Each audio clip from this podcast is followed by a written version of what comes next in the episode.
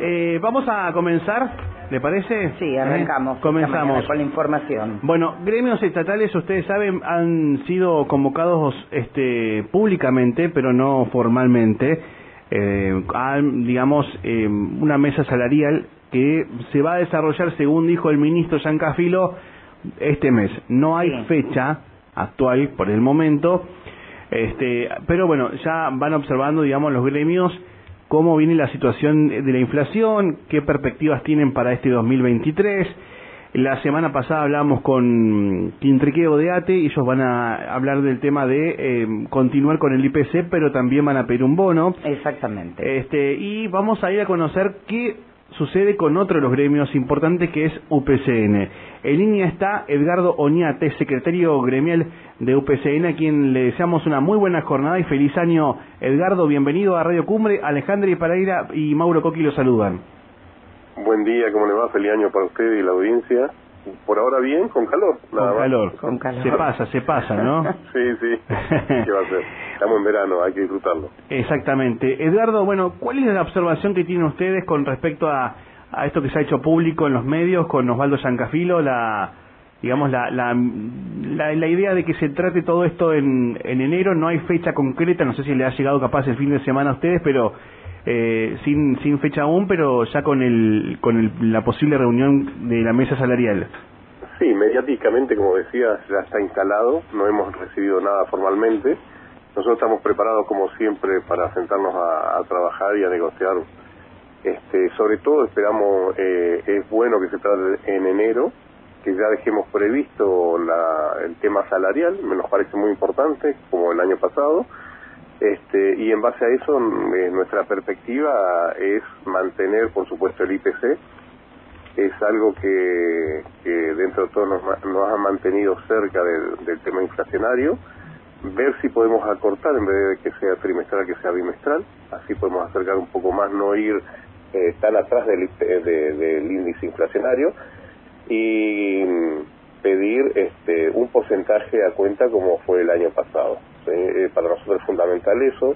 Nos parece de que es la mejor manera, es algo, ustedes muy bien saben, ya todos los compañeros estatales están este, con convenios colectivos de trabajo, entonces para nosotros es fundamental mantener la línea que hemos venido haciendo desde hace muchos años de mantener los sueldos, eh, por decirlo de alguna manera, lo más blanco posible. Nosotros cuando comencé a trabajar hace años en las mesas salariales con, con UPCN, nos propusimos de eh, blanquear muchísimas situaciones. Yo trabajo en la Caja de Jubilaciones hace 30 años del instituto y veíamos que muchos compañeros en su momento estatales cuando se jubilaban perdían muchos salarios justamente por tener sumas en negro que después no eran reconocidas por no tener aportes y contribuciones. Bueno, eh, por eso justamente nosotros planteamos de los porcentajes, ¿por qué? Porque van al básico, porque influyen todo el salario y porque es- se mantiene en el tiempo y es justamente en blanco, por decirlo de alguna manera, tiene aporte y contribuciones, sirve para los aguinaldos, sirve para cuando te jubilás, por eso justamente vamos a plantear como el año pasado un porcentaje y después el IPC y en lo posible tratar de achicar la brecha que no sea trimestral sino bimestral.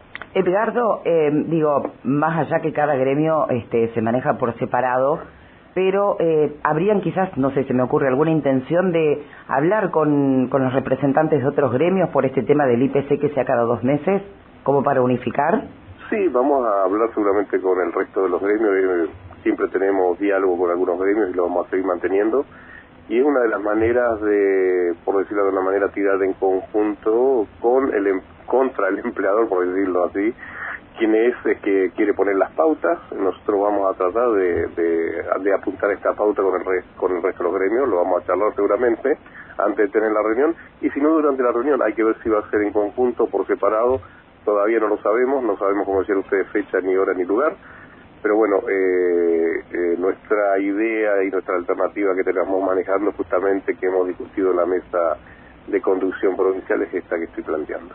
Bien, y con respecto a este porcentaje a cuenta, eh, ¿en cuánto rondaría, digamos, lo que se considera que, este, como, eh, a ver, para ponernos al día con las cuentas en, en cuanto a los salarios? Y ponernos al día. Eh, bueno, al día es una forma de decir. Sí, exactamente, justamente. No sé, trataremos de, de arrancar con un 20% como fue el año pasado. Me parece que sería importante arrancar de esta manera. Entonces no estaríamos arrancando atrás del IPC y con eh, la baja de trimestre a bimestre eh, estaríamos muy cerca de, de justamente de, la inflación, ¿no es cierto? Claro. Bien, este uno de los puntos ganados para el del 2022 fue el tema, ¿no? de impuesto a las ganancias, toda esa brecha de trabajadores que lamentablemente caían con el incremento eh, y justa, injustamente este, a pagar el impuesto a las ganancias. Digo, esto también, bueno, ya, ya, es ley, pero digo, es una obtención que han logrado los, los gremios en general, ¿no? Sí, eh, en general los gremios que participamos. En general los gremios que, presentamos proyectos, que fuimos, que hablamos, que discutimos con diputados, que discutimos entre varios gremios que llevamos la propuesta y hoy es este, esto empujarlo dentro de los convenios colectivos de trabajo para que sean ley y no tengamos que depender de todos los años de que salga en el presupuesto que se vaya a aprobar en legislatura. Claro. Bien, Edgardo, y, aparte de la, de la mm, situación salarial, ¿qué otros puntos van a estar, digamos, eh, en la mesa de negociación para, para UPCN?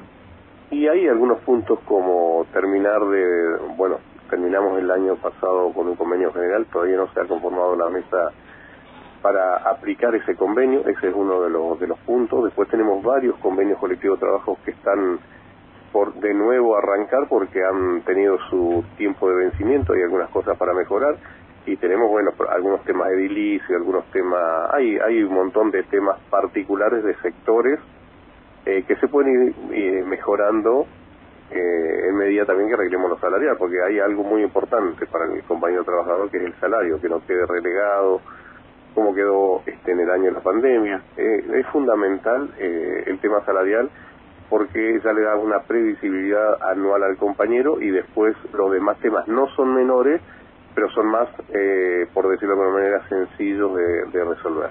Y el gobierno está de acuerdo, ¿no es cierto? Bien, bueno, eh, falta la fecha nada más. Eh, sí, fecha, día, hora, lugar.